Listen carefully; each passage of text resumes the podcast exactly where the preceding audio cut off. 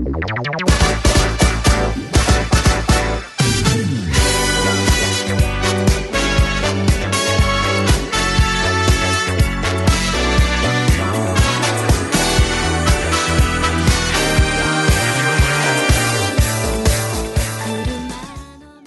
迎收听《喋喋不休》，休休休，我是椰子，我是年年，大家好。聊聊这个《封神》第一部《朝歌风云》，是朝哥还是朝哥？其实我叫不准。嗯。啊，感觉叫朝哥有挺有文化的。嗯。就朝哥了啊。有文化，朝吧。嗯。现在啊，陷入了一个那啥，我我自己陷入了这么一个观影的尴尬境地。我我以前看电影驱使我的，要么是我们在那个年终总结节目也聊过，要么呢就是我的电影对电对这个电影本身有兴趣要去看，要么就是我填充一些休闲的时间，要么就是为节目寻找一些素材，这几方面是我看电影的一个主要动力，对吧？然后现在呢，就是我们也分享过，就是在日常生活当中。想要去看个电影，要付出的这个时间成本还挺高的。嗯，有的时候，有的时候偏向于说谨慎选片，或者呢参考一下大家的意见。但可能现在也是真的是普通人都有这方面的需求，以至于每个片儿一上映，都有各种不同的，嗯，对他们来说营销方式，对我们来说就是接收到一些各种渠道的信息。然后这些信息本来呢。我们有一定能力来甄别，看它呢，对，就是是纯，呃，所谓的那种收钱营销，或者说是自来水儿啊。原来我们还会细心分辨，现在我从我个人角度，我是真的，一个是没有这个闲心，分辨不出来，对，没有闲心就分辨；再一个是我有点疑神疑鬼，就是，就是，就是有的时候啊，他夸好，我也不敢信。他纯骂的，我也也不会信。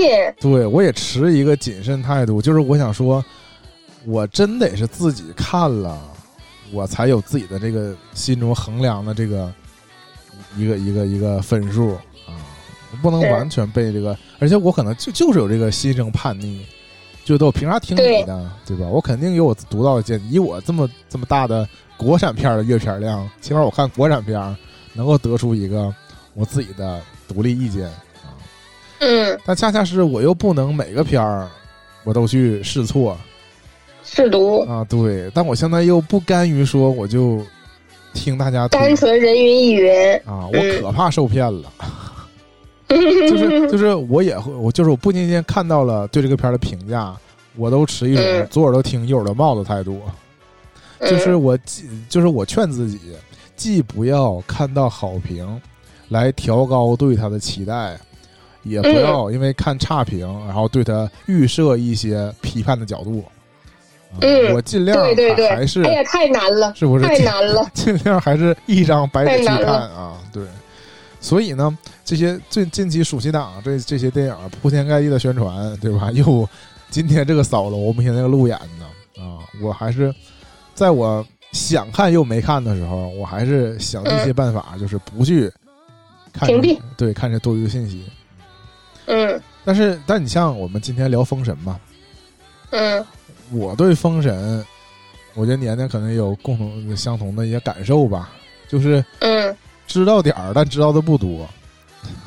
嗯，整个对这个故事也是处于这个状态啊，故事啊，故事我不行，我知道，我不是听了那个那谁讲，我也记不住。女流有好些故事我也记不住，对我我听过不止一遍呢，还。我，但我肯定不是全本听的那种。我记得我小的时候，甚至还听我奶奶讲过这里面的几种经典故事。呢，比如说这个比干挖心这种，这都是来自我非常怪不得你，你怪不得你这印象深刻，非常幼小的记忆。那我以前还给我讲什么猪八戒的一种什么单独的故事，但我都后来都没有在《西游记》当中得到一些印证，就是我都忘了，属于那种可能番外篇。画本的，嗯。对啊，所以我看《封神》之前呢，我还有点想追求像我们看漫威宇宙一样，就是起码，对这个世界观有点什么了解，主要还是加之于之前的几部动画片儿，对吧？那个哪吒就好几个动画片儿，呃就是穿穿越各种那个动画各自的宇宙吧，对吧？包括这个真正封神的动画片，还有一个姜子牙。但那个姜子牙的这个故事呢，也跟我以前认为的姜子牙故事也有很大出入。嗯，是吧？这个动画版一直都走了它新的风格，对，嗯，然后这个杨戬应该是没上呢，对吧？动画版的对对对也。不知道要讲。但是我们看了新神新神榜吧，嗯，杨戬，我们是不是看了呀？应该是看了，对吧？是吧？嗯所以所以已经脑海里就贼乱看过太多版本的这种封神故事了。嗯对，嗯而且你任何以这一个单独某人的视角呢，又他讲述的故事又不太一样。我们以前也吐槽过这个几个动画版本的申公豹，嗯，就根本连好坏线都看的都都是一团懵。一团雾数。对是是，只是产生了很浓厚的兴趣，毕竟他是属于一个活跃气氛的角色。嗯没嗯想到回头看这个看这个真人版的这个封嗯，封神啊，申公豹也，连人都认不出来了。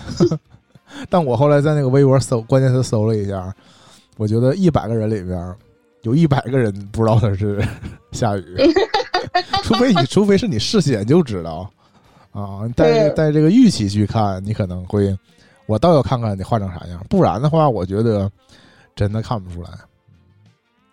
我觉得，我跟你讲，袁泉都认不出来。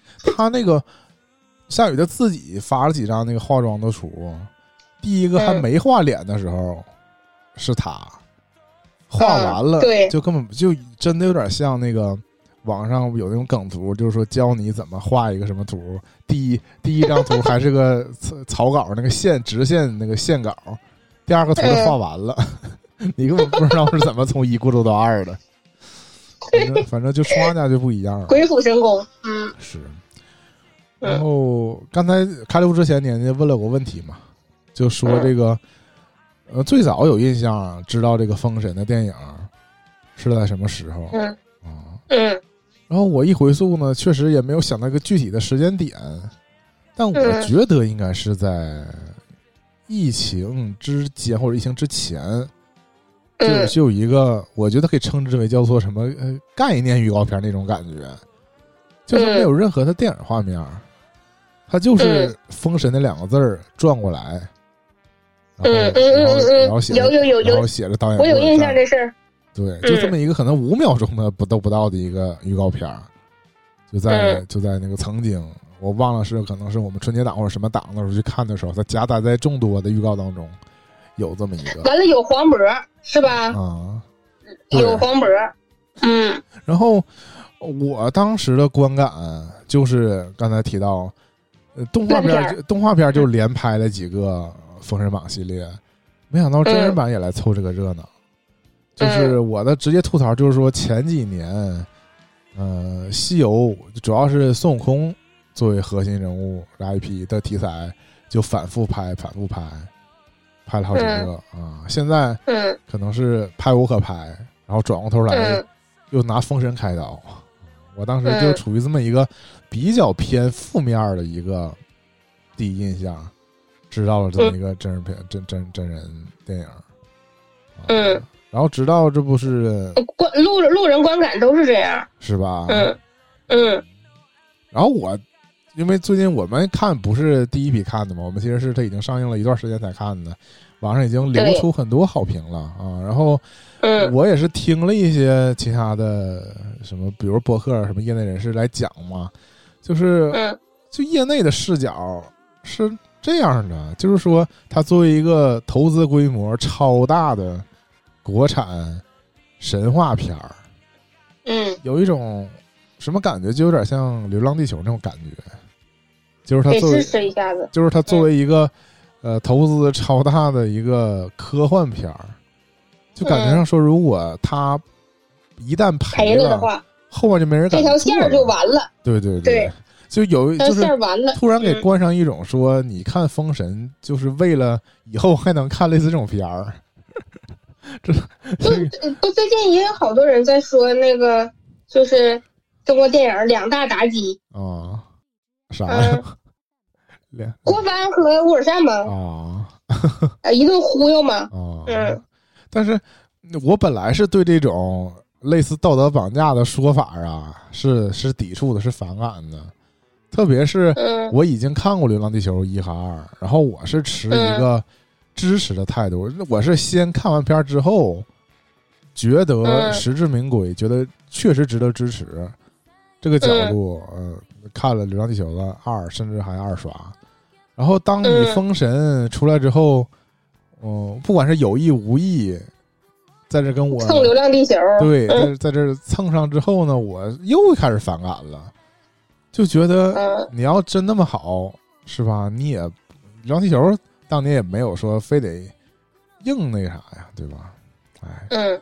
然后我就又更加的谨慎，我觉得这我要是去电影院看了，他有一点儿我不满意的地儿，我不得喷死他，就是我情感得多受伤，就是你你前面千方百计的让我来，就是勾起我的好奇心，或者说同情心嗯啊，或者说支持中国电影的一颗心的嗯角度啊，让我来让我来看，然后一旦我发现你是诈骗，那我的这个嗯。可说不出来啥好听的了。对对对啊！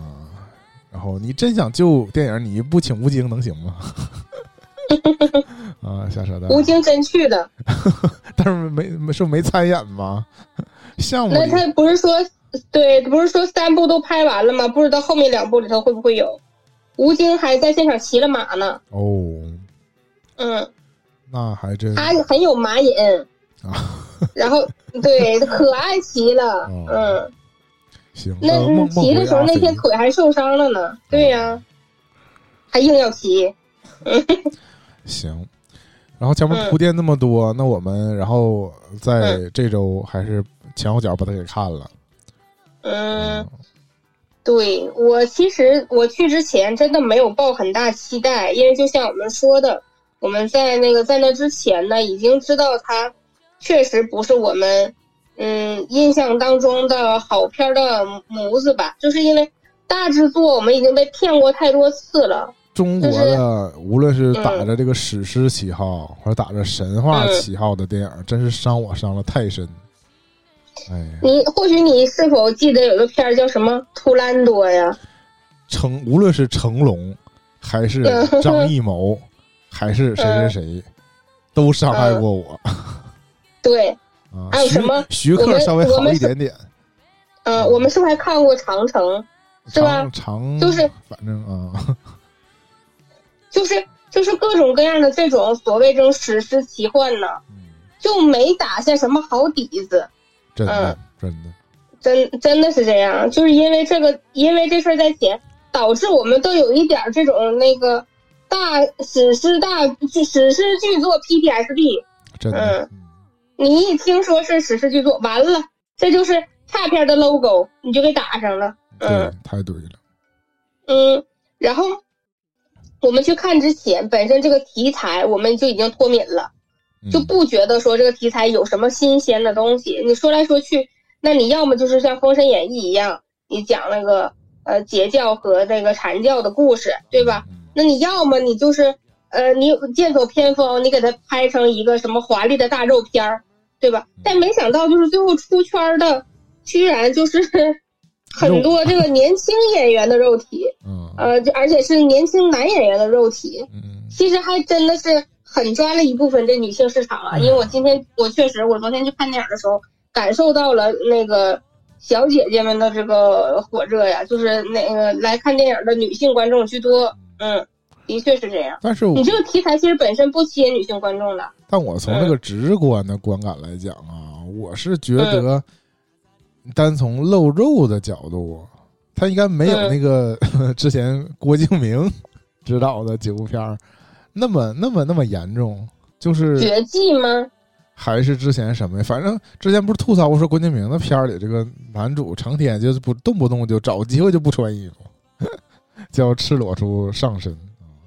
但他不是还是男性，他也喜欢的那个面目都是一致的，哦然后身材的话也是主打一个平板嘛。啊，对嗯对啊，有他自自己那个审美啊，但是嗯，对，嗯嗯，，封神病态的审美。封神，我是觉得他确实某种程度上有点那个，就是我们国家想拍一部，呃，就是就是怎么说呢，能留下来的那种作品的那种老范儿，是什么呢？嗯，？有有有，就是说他嗯。找了一些，就起码这些年轻演员我都不认识，嗯，然后我一嗯。我一搜呢，给给对给训练班儿，对，嗯。都是专门特训过，我印象嗯也有可能是他筹备期正好赶上疫情，他没法啊，拍嘛。我就嗯。梦回那说要拍《红楼梦》，就不管咋地，先把演员选出来，选出来之后就先给你们培训，上课，对，就这种感觉，而不是说我就找点知名演员大品牌上来就演啊，嗯。全明星啊。虽然这个片儿的特点就是配角全明星，嗯，然后对，这几个年轻主角全是生面孔。对嗯。全不认识，甚至我还有点脸盲，但是我还真看进去了，这个真的是嗯。比较嗯，有，比较比较意外。嗯。就是通常以前的那个国产的这种史诗的或者说神话的大片儿，我嗯。通常就是游离在剧情以外，被他一些花花里胡哨的那种硬要，就是说古代科技有多牛这种事儿，嗯。或者说那个，我有时候经常是觉得他们有时候那个真正打起来那个动机啊，说服不了我。嗯，对，就不管咋地，反正就是要打了，为了打仗而打仗，然后这个打仗戏就一直没完没了，或者说那个、嗯呃，或者说上古那种神兽，然后我在我印象里嗯。就不像中国的，他打着打着有点像那个外外国大片里面那种张牙舞爪啊，我好西像方奇幻，对我几次都嗯吐槽，我说一旦开始那个跟这个大 boss 打架，就有点又有点像外国了，是嗯这种感觉，然后。嗯我这回看《封神》啊，我是真的被这个剧情，因为可能还是暴露出我们国人爱看宫斗这种感觉。就是虽虽然我确实是我到现我到今天我都没看过《甄嬛传》，嗯，但是你要说一到这个皇上跟太子这种，或者跟这些嗯嗯宫廷大臣勾心斗角啊，这嗯这这种情节，还是一下我就看进去了，就是能说服我，就是一个疑心重的皇上，想嗯想尽办法杀他的大臣这种事当然，这个也不是中国特有啊，这个其实也是各个国家都有这种宫廷戏都有的难难就是常见题材啊。但是我看的时候就嗯就一下没有那么违和了。对呀，就不像很多那个其他那种凭空出现的，而且他他有点颠覆我对以前对这个封神的认知。嗯，我一听封神，我就等着看封神呢。神仙打架呢，对，嗯就像这个片，我觉得这个片有一个预告确实是诈骗我了。嗯，他这个预告不是说封神第一部，然后写的上是几月几开号榜封神，开榜封神，对不对？嗯，这第一部里面既没开榜，也没封神，对一点关系没有。对，嗯，但我看的时候完全已经忘了这事儿了。甚至我在真正观影过程中，我都觉得封神榜乃至于姜牙姜姜子牙这条线儿，真嗯的可有可无。就我个我个人的观感哈，我就我就我就看整个那个纣王这条线儿，看的贼入迷。很完很完整，啊很完整，他一跳到姜子牙那边呢，就是是一个调剂，但我觉得有点 就是就是明显是水上了，啊，对，嗯。就我觉得时长过长，主要赖他们，赖这个姜姜子牙跟申公豹斗法，有点浪费时间。嗯，我真是爱看费翔在那儿给人 PUA，在那儿洗脑那几个义子、质子是吧嗯？质子一下，你是我儿子，嗯 真的这种就是效忠到最后去杀亲爹这种，主要他话术是真牛，我就一边看一边感叹啊。嗯哎呀，就是就是硬把黑的说成白的，白的说成黑的、嗯啊！你们的父亲把把你送过来，把他们最心爱的儿子留在身边嗯，啊！这话谁能不委屈？多扎心呢？对呀，哎呀，太牛了！太牛了，嗯，我主要是觉得那个费翔本人还是太迷人了。因为在那之前，虽然我呃没还没去看电影之前，我就先被那个费翔就是再次吸引了，主要是那流出了一个那个唱歌跳舞的画面，就他们应该在是某某一次就庆生或者是联欢的那个场地这会上嘛，然后质子团以及这这些配角们嘛，嗯，在那唱《冬天里一把火》哦，然后。啊，在那唱的时候呢，是就一堆儿子对着爸爸唱，啊，爸爸在底下坐着，啊，爸爸，你就能想象那个，对赵王的快乐，你根本都不懂啊！你一想象就觉得很开心。这飞翔老师本人还是很谦和的嘛，嗯，对吧？但你想，就是这些热情活泼的大小伙子给我唱一把火，哎呦，我真是太开心了。费翔出我意料的是，我印象里我都忘了他上一次出现什么时候了。但我上一次对象他已经是，就是年纪比较大了嘛。对，我以为他已经不会再就这么用力的演戏了啊！我我曾经以为哈，因为他毕竟他是一个唱跳歌手。对对对对，是不是？你用唱跳歌手，反正也确实形容的很精准了。一把火了，一把火，正经是初代唱跳呢。disco，嗯，是，嗯，哎，然后这回，当然，我我得说哈，我看他在这里面，就是他还是他，就是我还是能够穿穿出这个纣王这个角色，一眼看出他是费翔，这事儿，但不重要是吧？就是就是，也可以这么说，就是因为费翔本人的魅力真是太大了，而且这里面是原声，他这个原他这个原声一听就出来就是他。是他，但是他就是是费翔的纣王，就是也不觉得有什么问题，是吧？对对对对，你这说的非常非常对，就是别人演他就只是一个普普通反派。你这个沈沈腾的纣王那肯定不行。哎，那就走另外一种搞。那你要是沈腾演纣王，黄渤演姜子牙，这纯纯的喜剧了。我倒是未曾设想过这条道路。嗯。关于那个近期，就我就插一下子哈，就是我们对这中国电影的这个担忧，一方面就是说喜 喜剧不行，一方面说武打不行，因为武打呢就用含金量啊，喜剧就用含腾量，然后就有人就提出来了一个说法，说我有一招能解中国电影困境，就是说把沈腾送进武打片，把吴京送进喜剧片。啊，沈腾送进武打片，就是你过来呀。吴京在所有片里的客串，我觉得都都是喜剧效果啊。是啊，我现在我跟那个所谓的那个网上说的吴京 PTSD 啊，是完战狼 PTSD 是完全反过来的。嗯，我现在只要逢在电影中看见吴京，我就想乐。嗯，我还不是那种就是兴奋，我也不是那种崇拜他，我就是觉得有他，就是导演懂得玩梗。我是完全出于这种目的，我就觉得这导演就是就是会请人来客串，就就知道请吴京，会 用会用，对对对，嗯。嗯，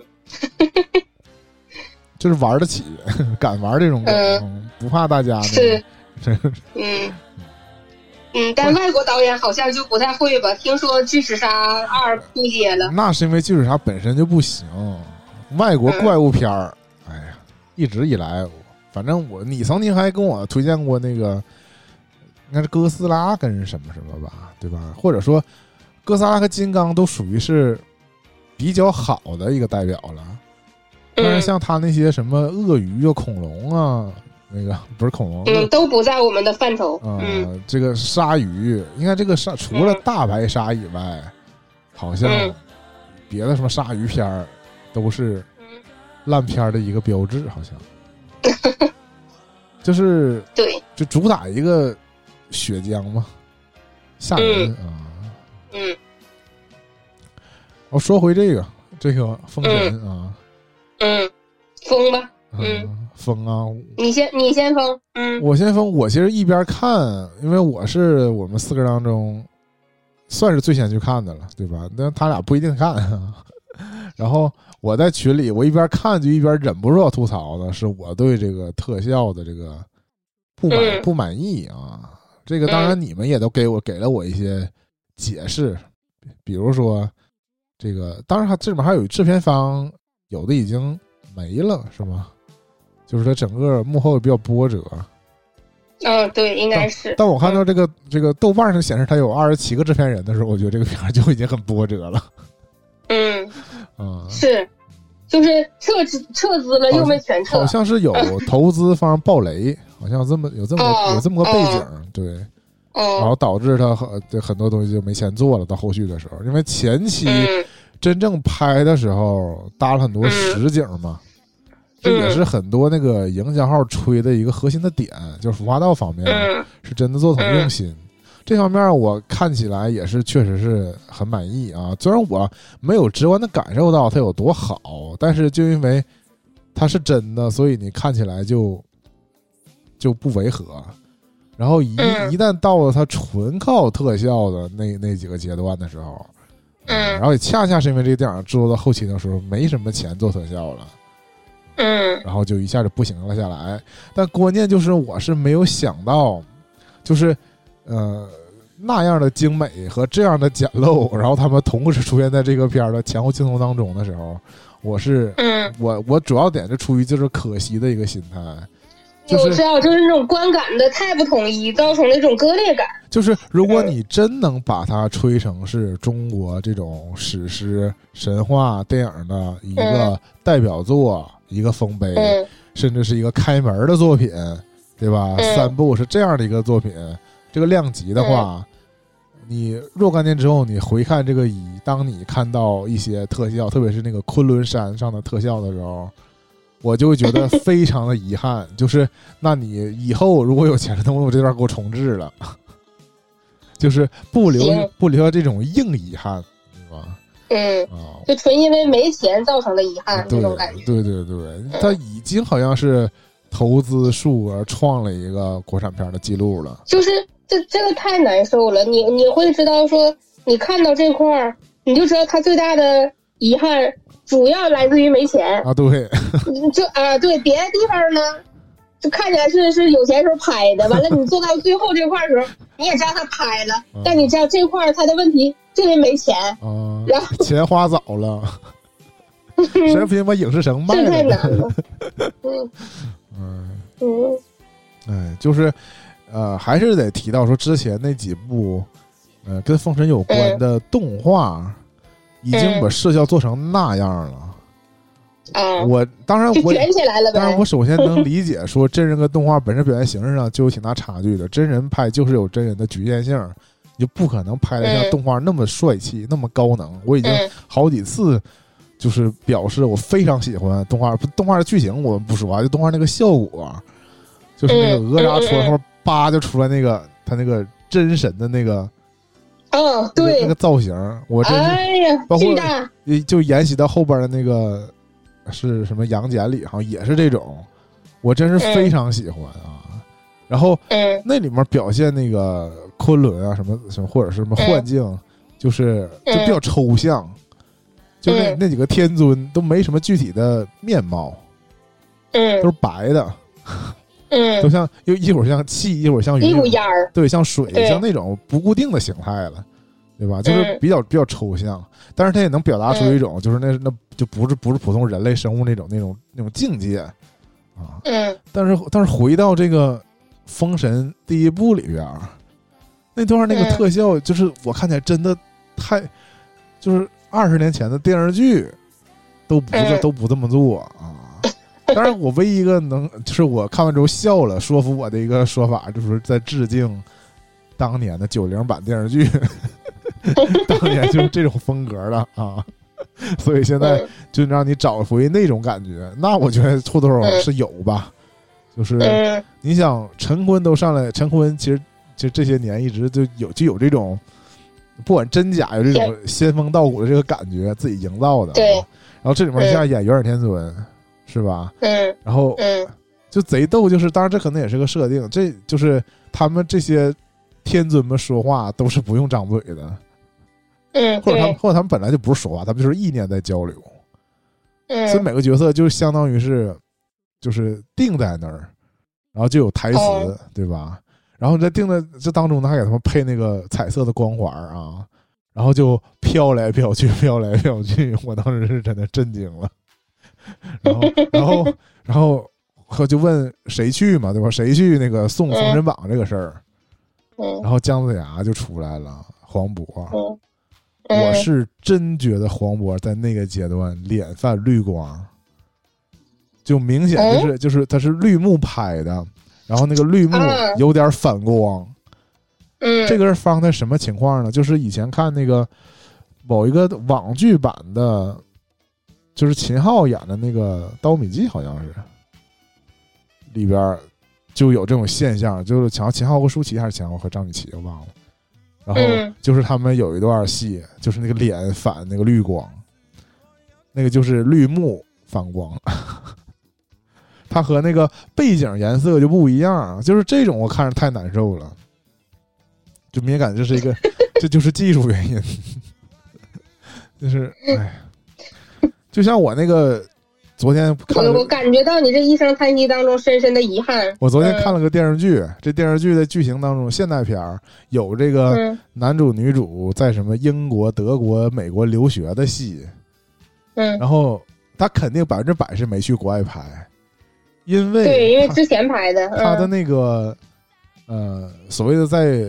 室内戏你也看不出是在国外，然后他们还根据剧情真的有在街上游玩的镜头，你明显感到那个游玩就是 P 图。环球影城，环球影城，环球影城就好了，就明显是拍的国外街景，然后演员们就在那个无实物表演，硬硬要配在那个那个那个街景里。就就这个，哎，看的我就是这这闹心呐。但是做作为一个电视剧，我就我就谅解了，因为不重要。他这个外国只是剧情需要，没什么没什么非得要去外国拍这种感觉。就像我们看一些呃人设在国外的电影，实际上是在云南拍的，也是这不这就是要做的足够精美，你根本没有人在乎他怎么样啊。但封神这段就是他突然的明显的粗糙，明显的。这种制作上的就落差呀，特别是开场，就像你玩游戏突然掉帧了似的。对，还不是就嗯，你玩的三 D 游戏突然转二 D 了，啊，一会儿转回去了。嗯，当然你我说这好像还是个风格呢，就是，但他但他这明显就是因为你很快很快啊，这个 离开昆仑回到那个现实生现实世界，又又变回来了，又精美起来了。让我更让我更加闹心。嗯，就是一切的实拍，一切的那个呃，宫廷戏、战争戏，我觉得问题都不大，都是嗯，我都没有可，就是我看进去了，我都我都我都不吐槽，因为我就是完全的跟着剧情在走。这个对我来说就很不容易了。我经常看那种。这种片儿就觉得有时候硬造矛盾，然后我就有点就像是什么架空啊那种，他给你的那个驱动，你又觉得不合逻辑，你根本就看不进去。对我都会故意找一些槽点来消解我这种，嗯，你就不不是的感觉。对，嗯嗯。那这个片儿唯一我就能把它称作是梗的，就是不断的弑父弑父弑父，嗯，就弑父小点儿太多了啊。嗯，然后。呃，自己就设计是纣王自己就设计弑父啊，他不是直接弑父，但他就是他这个心就是要弑父啊。然后，关键是自己弑父不够，还要圈拢着这些质子们，挨个弑父表忠心。嗯，后来就是，然后终极呢还怕自己被弑父，嗯，怕把自己儿子杀啊，对，就这种，就是这样，就是就是。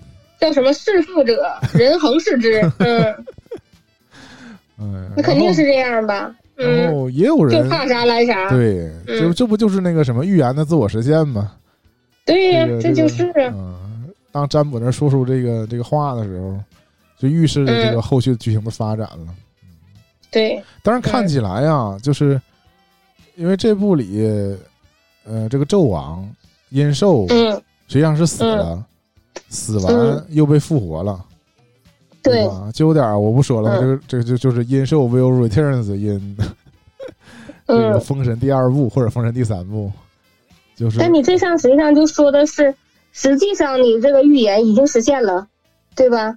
我已经实现了弑父了。因为我嗯我想说的是，因为他儿子也被砍头了，但嗯砍完头之后也被火速又送回昆仑了，所以他应该还是有救。嗯，所以最终对，会不会就是再被弑父，也是有可能的？二世呗。嗯，嗯就是不这部这部结尾不相当于是他把儿子给砍了吗？他下令要杀、要杀儿子嘛？但实际上俩人确实也都死了，但是感觉上都会被复活嗯啊。然后你之后会不会再反反过来再杀一遍？要要不然姬昌这不白占卜了吗？他嗯这个既然已经说出这个结论了，嗯应该还是会实现的。嗯。对吧？那就是反正就不得而知了。啊，我我就想说那个，我觉得特别满意的点哈，嗯就是第一个就是我，呃嗯，真的就在我一边看电影的时候，我就一边在跟椰子微信同步的感受，我真的被那个费翔老师帅哭了。嗯，嗯我，嗯嗯嗯，那个那个冲击力的感觉，就是他第一次在冀州城，嗯，就是提枪跃马的那个那个状态，是，简直就是满屏幕的压迫感向我冲来，就这种感觉，太帅了，我是觉得简直就是受不了了那种感觉。费翔演一个这个统治者呀，有自己独特的范儿，啊，有有有，就是就是他有跟那个不同于任何别人演的。对我刚想嗯说，就像什么陈道明，啊也有不一样，也有自己，那个感觉，但是就是嗯很不一样。嗯就陈道明就演不出那种洗脑边的感觉，嗯。就觉得费翔如果他真心想洗我脑，我嗯，你肯定听他的。对我也就像那几个质子一样，儿子，我就信嗯。他都是都是都是真话，他嗯没有什么野心，都是对的。啊。嗯。就只有他自己才知道自己真正想要啥，或者只有妲己才能、嗯，才才能才能真正识破他。动他，嗯对，其他人都都是他说啥信啥，洗脑高手。嗯你像那几真的个那几个猴，只不过因为他们就是离得远，所以就是嗯不在他的掌控之下，所以能够冷静思考，根据他的嗯所作所为判断他是什么人。但你要嗯曾经在朝里，你可真不一定能识别出来他说话真假。嗯，还真是，嗯，但是这个人格魅力嗯无人能及呀，嗯是。说到这个还是剧情啊，说到把这个什么各个王侯都把这个孩子送到这个皇上身边当质子的事儿，嗯，也被指出这好像不是中国的一种传统做法。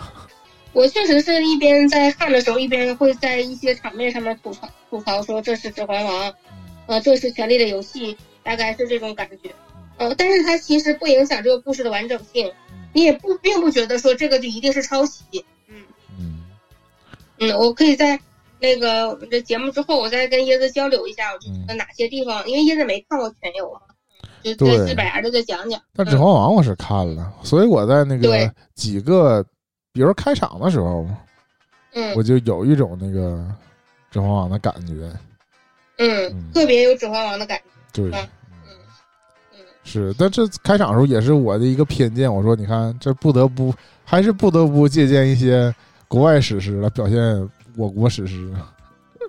但是后来我嗯、这是一种成熟的表现方式，我觉得有的时候是相得益彰的，它就是并不是一个啊简真，相。对呀、我就说我后来看了看着看着，我就觉得不是那么、嗯不是那么简单。你只要做到了，嗯对对，你这服务于我的剧情就是可以的。嗯，对，包括就是我特意，嗯我看完之后哦，我就说嗯我还是呃跟大众的普遍观感一样，就说看完一是真的非常期盼说看二和三，对，想把这个嗯完整的故事看完。嗯，因为感觉后面还有有很多可讲，是吧？对，就是因为这故事很流畅，就想就想一直听他讲下去。啊嗯我就想到之前，呃，有一部分上下部的电影就没有达到这种 那个好几部啊，就是那个《赤壁》太嗯太平轮》嗯，都属于说大家其实看完上就已经对下部不不怎么期待了。嗯，还是叙事上有一些问题。对，甚至哈那个 那个 长津湖我们也没看下部，是吧？啊，对对，就是没有那么强烈的那个想法，就是说，要不这个故事水门桥对对对对，所以我都追完啊。但是起码《封神》，我从看第一部结尾的时候，是真挺想接着往下看的。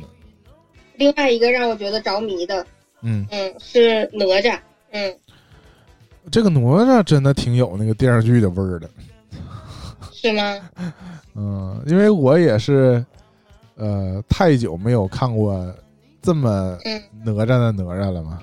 啊，对啊，之前要么现在就是之前大家都是解构哪吒，对，现在就纯哪吒的哪吒，嗯，对，要么就是那个是罗小黑里出现的哪吒，是吗？大电影，嗯，对，罗小黑里有哪吒，那都很现代了。对，要不就魔童降世那个哪吒，嗯，对，要不就是还有哪里的一个，就都是属于是像你说的是动画片嘛？对，解构。嗯，是基于我们已经知道了哪吒，然后他再重新做一个解读啊。但这个哪吒就我就说一下就回到了我童年纯哪吒？对印象里那个哪吒。但是这个 现在看起来，因为现在眼光看起来这小孩太暴躁了，像是那个很久了，像是那个还没去抽龙筋之前的哪吒。嗯，就不太像那个已经就是经历过生死，混天绫对重生之后那个哪吒，我觉得 重生之后是不是应该稍微平静平和一点嗯，这感觉还是那个随时想动手。嗯，就是他这个汤汤汤汤踩风脚踩风火轮，然后人就起飞了，这个状态，嗯，真的很帅。嗯，其实包括那个，嗯，后续那个谁杨戬，嗯，也很帅。哎，这个姿态也很帅。这个杨戬，我真的是暴露出我这个储备不够了。啊，在这个姜子牙喊出杨戬之前，我没有意识到这个人是杨戬，因为他脑袋上没有眼睛。反正可能是 我脑门上没眼睛。我看的时候，我也不太那个留心嘛，就是我完全因为他们仨初亮相的时候，我不是说我正哪吐槽那个特效呢吗？所以所以没多想，我就对我就只意识到说姜子牙是姜子牙了，而且姜子牙这个形象跟我印象当中也是颇为不一样啊。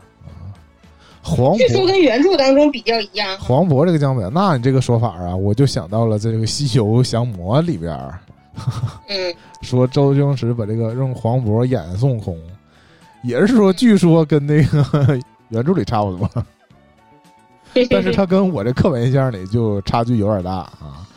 嗯，这里边姜子牙就那你要说确实他就真的很像一个纯小老头了啊，不不像那个以前剧版就是仙风道骨，看起来就是就是个仙，这里边看起来就真的像是一个普通人啊，对小老头了，没有法力的人。但是我就是完全就只知道他是他，然后我就没有意识到说旁边那个。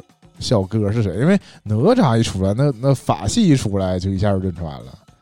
那杨戬我是没有认出来，这点我就挺佩服你的，因为你在那个不是一边看电影一边跟我发微信嘛，你就说这三人不会就是哪吒、杨戬跟姜子牙吧？我一下就我就是想吐槽说这三个人最近都被画成动画片了。是啊，但是我直到后来我才意识到那个是杨戬呢。然后我还我不跟你说过，我说。我那边我觉得杨戬在这部里基本就是存在感太低了，嗯啊，因为没什么个人特色。因为整个那个这三人组来说，因为黄渤饰演的姜子牙不是说他完全没有法力了吗？嗯，然后他每次就是包括要给什么这个人那个人要送回昆仑，都是指指挥红孩呃不是红孩儿，指挥哪吒跟杨戬去，然后哪吒就是主打一个运输工具嘛。他踩着风火轮就把人给送走了，然后我我就觉得那他一个人就完成这工作了。然后，对呀，杨戬每次都是然后水遁就走了，就是也是可能是护送呗，就是需要一个压车的呗，对吧？你不光是 有个交通工具，万一被拦截了呢？像一个火箭，像个导弹一样啊，就感觉就是你吐槽说哪吒是人形火箭啊，因为。还是说回到我对风火轮的那个刻板印象，它应该是横着走，就像我们玩轮滑一样。我觉得左右那么趟着，对我应该它是回回旋式上升，我认为啊，它应该是滑着滑着是滑着滑着升起来啊，但这个它属于是旱地拔葱，对吧？它既然设计成轮儿了，我认为它应该是滚动着前进，但这里面主要是轮是轮，但是靠向下喷火。嗯，直接飞走，当然又和这个哪吒这个暴躁的性格又产生了这个关系。但是反正他就是一路直上直下的走了。我就说的是火箭。嗯。然后我看网友的那个说法，我就很认同，就是因为哪吒是个未成年的神仙，嗯，所以他出任务呢需要有一个成年神仙搭配。所以杨戬就跟着他，就不用未成年。监护监护先，对对对，嗯，反正按理来说，再往后应该就是他们的戏应该相对来说就多一点了吧？按理来说是啊，我就是担心给整没了呀。但整没了符合我对，如果这个片儿啊，之前也说好像是两二部，第二部、第三部也是因为没钱做特效，所以嗯，后续什么时候播还？档期也没特别固定嘛，这还在做，然后呃，全看这第一部能不能回本或者能不能挣钱啊之之类的啊。就挣钱能给后面的续上是吧？啊，从这一点上，我当然希望这片能够大赚特赚呢，然后让让把后两部的那个特效做起来呀，因为做的好一点。这个起码从三部曲的角度。你预期他第三部肯定得有个大战呢，对吧？对。如果这个特效王伐肉嘛，就是第三部就伐了呗。是啊，嗯，既然他所谓的真人戏份已经拍完了，那你这个呃法术方面如果特别难看的话，那不是又又是又又遗憾了吗？哎，但是这片唯一一个安全感在于这儿，就是因为他。演员的戏都拍完了，就不存在说换演员。对，嗯，只要保证他们别出事儿就完事儿了。这是另外一个风险点。我再说说妲己，我觉得我对这个妲己非常满意。哦，这他叫什么？纳然。非常满意，对纳然。我在没有看幕后之前，我都不知道他是俄罗斯人。哦，对，这看门台词也少。嗯。啊，但但他那个说话那个口音，我怀疑过他这个，呃，起码不是汉族人，因为他这个发音的腔调有点太跟费翔一致了。哦，嗯，我我看路演的时候，他好像也不太吱声，就是他好像不太会说吧。嗯，应该是。这个片用的少数民族的这个不太会说汉语的这个外国友人非常多呀。那个杨戬。是彝族的小伙哦，嗯，属于这个家家族是我不知道是不是世袭制啊，但肯定以前是部落首领。哦，啊，他就不太会说汉语。他说他刚进训练营的时候，嗯，就是台词什么的肯定是不行。后来就是专门自己又不是自己，就是给他上了课，慢慢又练。哦，然后还有一个周边。花边儿我就挺有意思，刚才我忘记讲了，说导演选，不知道是不是导演选，反正就是夏雨这个角色，嗯，他自己往里夹带了很多私货，但是肯定导演也是那个乐见其成的，嗯，是那个，是他在演《申公豹》的时候，他他那个手不是很灵活吗？嗯，然后在结印呐什么的，就这样这样这样做，嗯，就有一些那个动作和姿势哈，因为夏雨是一个魔术师，所以他能。哦，他手指很灵活。我还刷到了，因为我昨天不是刷这个有没有人看出来是是声包是夏雨演的吗？然后我顺便就刷到了说说有人就是专门在模仿这个手势，就说就说我也能做到，我也能做到。就好像也还挺复杂的，但是肯定也不至于说没有人能做到那种。毕竟就是人手。对呀，对，嗯。是的，哎，但是申公豹也是，我们对他就就比就是身份比较疑惑啊，嗯，像年年看的时候就直接问我说他到底是谁徒弟？对呀，这有点他不说他就找他师傅了吗？他师傅不应该是那个本身应该是元始天尊，元始天尊嘛？对呀，他又找谁去了呀？是，确实对那个他的这个身份背景又不是特别了解。就看他在那对大海喊话，对，然后还出现了一个他出现那个手，对对，那好像还是他一个什么师姐。嗯，对呀，一会儿有男生，一会儿女生了，也没说是谁啊。对我们这种完全没有这个相关背景知识。关键我们这就是如果按那个百度查查到是《封神演义》的一个设定，《封神演义》里边按照这个电影来看，又跟那肯定是不一样了。因为《封神演义》不完全一样，因为《封神演义》里直接就说这个申公豹跟姜子牙是兄弟儿，而且而且不和。但这个剧情来说，他俩明显是不认识，就是申公豹完全是因为姜子牙手里有封神榜，嗯，才一路想追姜子牙的，实际上就是想拿封神榜啊，就是有一个想抢封神榜，对，想抢夺这个宝器，这个感觉啊。嗯，但是我们还没提到这个最最终极的改编，就是把这个封神榜具象化到是一个实际的，对，实际的一个东西，是一个榜啊。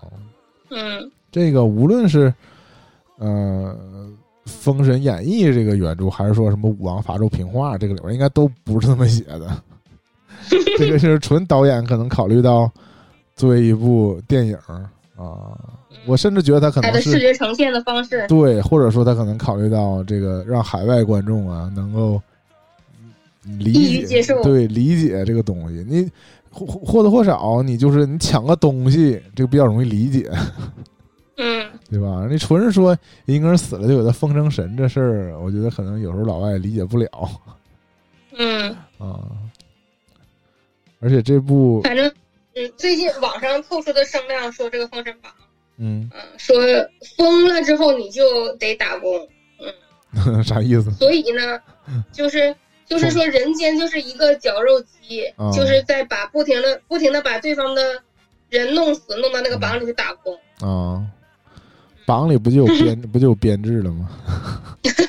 那对，我就上岸了吗？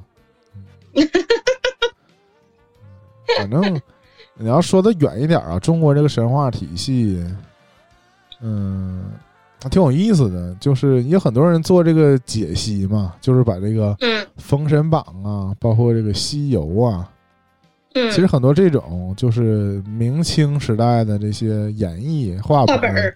对，其实就是因为它本身不是那个宗教人士做的，嗯，它是这个通俗的，你可以理解成就是小说创作嘛，对吧？这个说书人的一个创作，文学文学作家的一个创作，然后他呢就会把这些宗教的一些人物给他，在我理解就就像是融梗，或者是或者是做一个就是原创的那种。就是同人的感觉，同人文的感觉，嗯，就是把一些各自宗教里，其实他们有自己独立的那种故事，嗯，但是他们这种通俗的演绎当中，就会就会，就是成天提人打对打打破这些壁垒，打破这些墙，就是变成一个共同的宇宙，就是大家互相都认识，都会串门儿，对，这种感觉啊，给我带来的最大的这个疑惑，在现阶段。就是这 我我真分不清这四大天王，应该是魔教呃 不是应该是佛教的还是道教的？这给我看的贼懵。嗯，因为我们哪里都有他们。对，因为最给我冲击的还是因为徐克那部《狄仁杰》少年狄仁杰吧，青年狄仁杰啥狄仁杰里面就有一部以四大天王命名的，然后就出现了那个四大天王的那个幻象嘛。嗯，当时就挺震撼我的，然后后来不断的在这个封神的动画片里，包括这回这个电影里，电影是在结尾彩蛋的时候露了个脸儿，应该是在后续的这个对故事里会直接出现。嗯，然后我就根本分不清，说他们这是是是哪个教派，谁跟谁是什么关系？嗯，再加上他们就本身就有一个各种奇怪的名嘛，什么魔力魔力青、魔力红。魔力海、魔力兽啊，这个名儿就就很就就很不可理解。嗯，就是魔家的四兄弟啊。嗯，是吧？也没什么不可理解，他们都姓魔而已啊。你干嘛不理解人家的姓氏？反正就是 就是我疯狂攻击椰子，就是我身为一个现代人，已经习惯这个现代的命名方式，然后再回看。姓魔怎么了？就回看中国古代的名，特别是还真的是，特别是《封神榜》里边的这个人名，他们都姓姬咋的了？就是一直是一个值得科普的事儿。我也是最近这两天不是看了很多，就是很多人出来拿出来解释嘛，就是为就是为啥伯邑考，嗯，叫伯邑考，他跟这个为啥姬昌误传，实际他应该也姓姬，嗯，就是这个。姬昌姬发，但为什么到他这就不会考了？就就是这种感觉啊。嗯。然后，包括还有一个说法，就是这个，因为这个《封神演义》本身不是后后来的作品嘛，所以它里边有一些人名，比如说杨戬这种人名，用的就是后世的起名的方式起出来。命名方式，对，苏妲己也是。对呀，但是那个你像那个。那个、那个、那个、那个什么姬昌什么那些，他们那个人名就是古代真有这些人儿，就就用的是史实上的人的那个叫法，然后也像我们现在有些攻击一些古代剧一样，有些人比如纣王这个名儿是死后才存在的，对吧？这个纣这个谥号是他死后才给才给他封的，所以他对，所以他活着的时候就是按那个我们现在攻击。古代剧来说，你在他人死之前就不可能。我孝庄咋咋地的，叫他死后的名了嘛？对啊，嗯，就是所以说，出于叫这个真儿的话，就会发现这就很怪嘛，就是很杂糅啊。嗯，但是对，但是其实这种什么，无论是演绎话本啊，大家就是通俗文学嘛，就为让你理解，其实根本就以前不太讲究这种还原历史啊，嗯，还原所谓的那个真实性，而是就是爽文儿。古代爽文啊，所以就是让你知道谁是谁就行了。嗯，对呀，但是对于我们这种再过几个世代的现更现代的这个我们人来说，了理理解这些事儿就更加的混乱了。嗯，对，是吧？所以中间对中间加了太多的这种人为的演绎。嗯嗯嗯，所以我呢。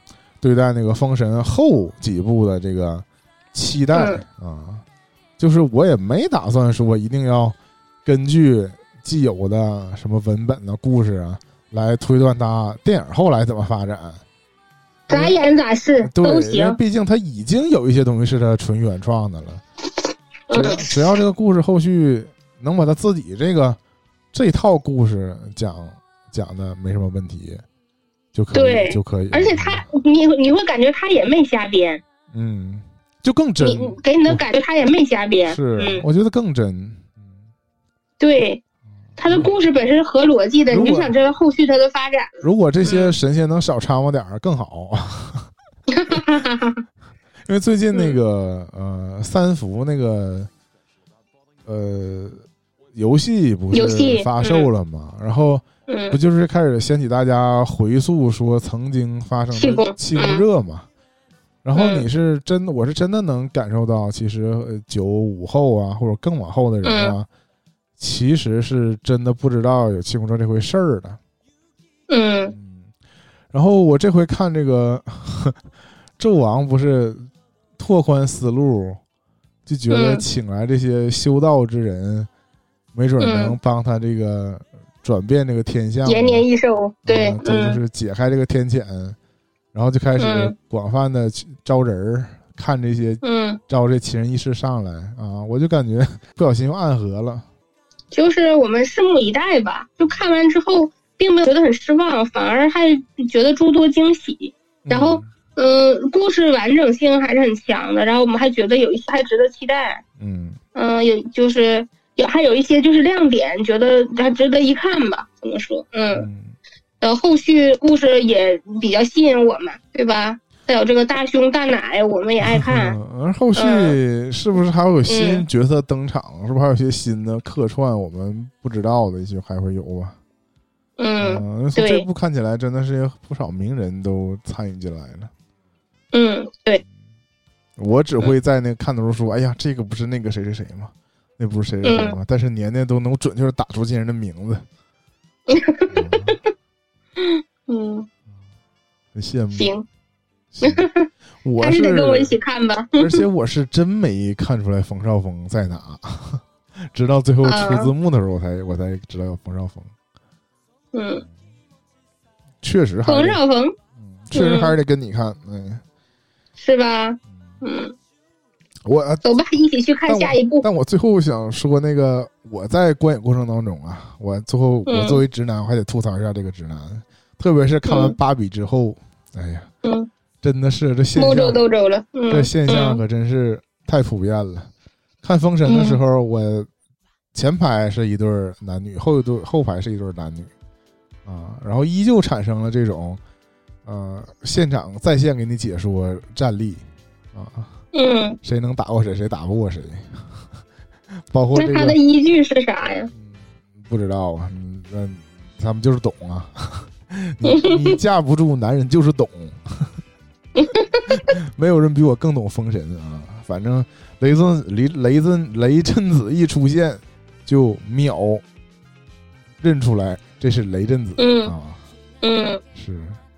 然后最后在场灯亮了之后，男子站起来感叹了一句：“这片特效不错呀。”跟你想吐槽的点刚好不一致啊！是的，我就惊了啊！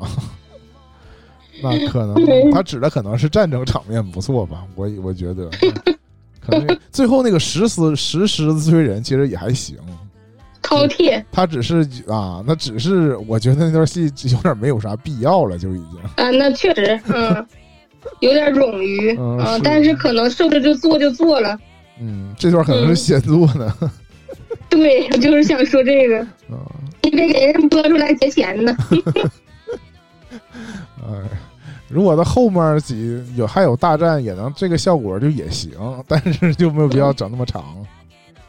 对，这块确实有点长。